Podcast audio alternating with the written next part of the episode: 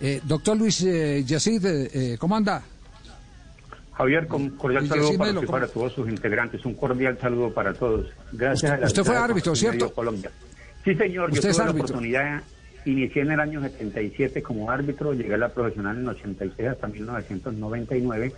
En 1995 tuve la posibilidad de ser nominado árbitro internacional, no logré llegar, no me pregunte por qué pero hoy, hoy estamos aquí atendiendo su llamado, Javier, porque en algo tiene razón de lo que le escribe su mm, escribiente anónimo y en, algo, en algo de la parte histórica que le pasaron al compañero de Medellín también es válido. Pero, Javier, como yo te escuché todo el tema tuyo en, el, cuando el tema, primero que todo nosotros, nosotros tenemos 37 colegios hablando de cabecera municipal y departamento. En el, Valle tenemos tres colegios arbitrales, tenemos dos reconocidos, que es Abad y Acandi.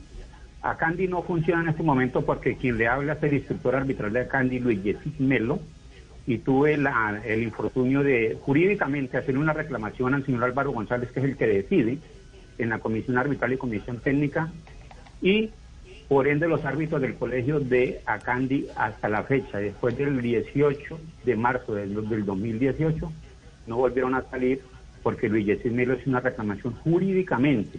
La reclamación vino basada en, que usted lo ha dicho varias veces, Javier, en sus, en sus diferentes espacios. Eh, por ley del deporte, los árbitros son entidades prestadoras de servicios. Si somos entidades prestadoras del servicio, no requerimos de ningún aval de una liga. Entonces, ese es el escudito que se ha hecho. A través de unas instancias judiciales se llevó a una tutela y se llegó a la conclusión de que la tutela falló y dijeron que volvieran a los orígenes. Y los orígenes son que en la comisión arbitral, lo digo porque lo puedo comprobar jurídicamente porque tengo documentos, se hace la santa voluntad de Álvaro González Alzate. Y por ende, a árbitros de mi colegio, Javier, le dijeron, y lo digo con nombre propio porque lo puedo sostener porque se lo denuncié al mismo Álvaro González y al señor Ramón Yesurún, le dijeron, a uno le dijeron, mientras usted sea del colegio de Luis Yesid Melo, tiene un pie en el cementerio. Y al otro le dijeron, usted puede ganar todo, pero no va a salir porque aquí se hace la voluntad de Álvaro González. Después hablé con la comisión arbitral, que con todo respeto y el respeto más mm, que les tengo a los togados, eh, de derecho deportivo poco y de cómo se debe tener en cuenta para nominar un árbitro tampoco. Entonces, ¿cuántos colegios tenemos? Tenemos 37. Y si es y si la cosa es por regionalismo como la pintó Antioquia, que eso es lo que menos debe, debe estar aquí, nosotros en cada municipio, de los, de los 42 municipios, en 39 tenemos sedes arbitrales. Entonces la cosa no va por colegios arbitrales ni va por el tema. El tema es por la voluntad de lo que en este momento, y es, y es lamentable decirlo, y lo digo con nombre propio porque eso lo sabe el doctor Ramón Yesurún y el doctor Álvaro González, están, están obrando mal en cuanto a la comisión arbitral, en cuanto a las nominaciones. Carlos Betancourt, que fue compañero árbitro, que cuando yo salía al arbitraje él entraba, y cuando yo era analista arbitral, yo iré trabajando 11 años en Telepacífico y trabajé en Caracol eh, y trabajé aquí en otras emisoras como analista arbitral. Entonces, yo siempre daba unos clics arbitrales sobre el tema de por qué ese monopolio que existe de un ente que es la fútbol sobre los colegios arbitrales. Una vez nos sentamos a hablar con el doctor Ramón Yusurún sobre el tema y lo dijo textualmente, Luis sí le va a solucionar, pero a la fecha parece ser que no hay solución porque se hace la voluntad de Álvaro González.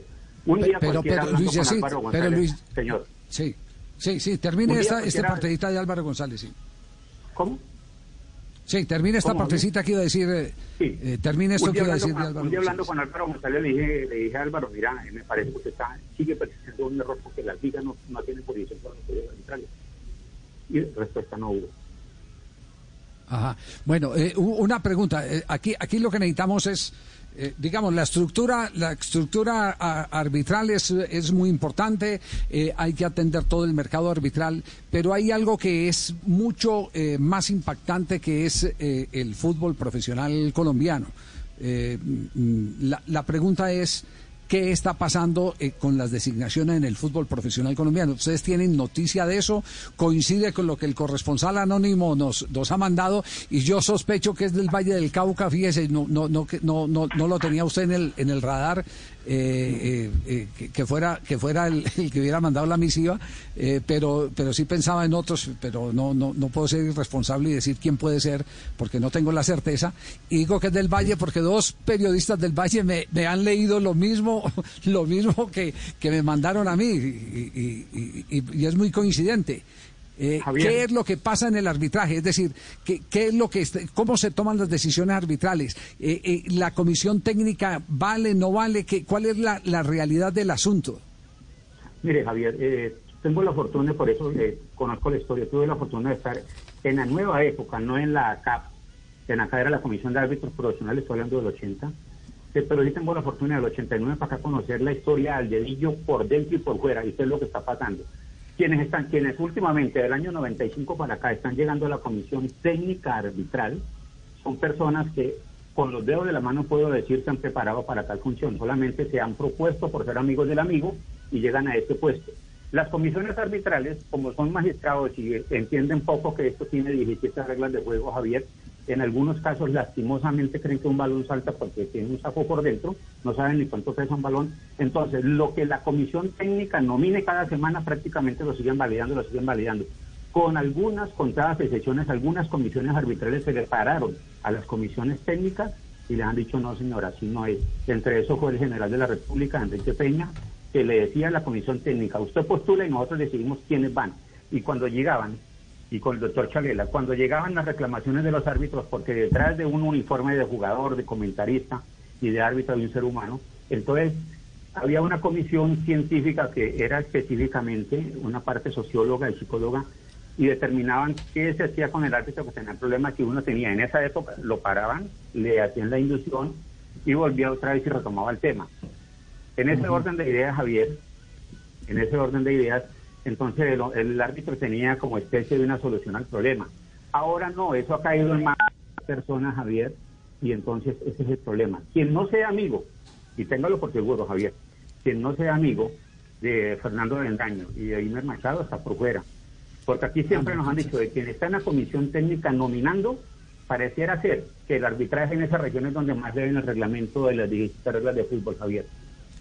Perfecto.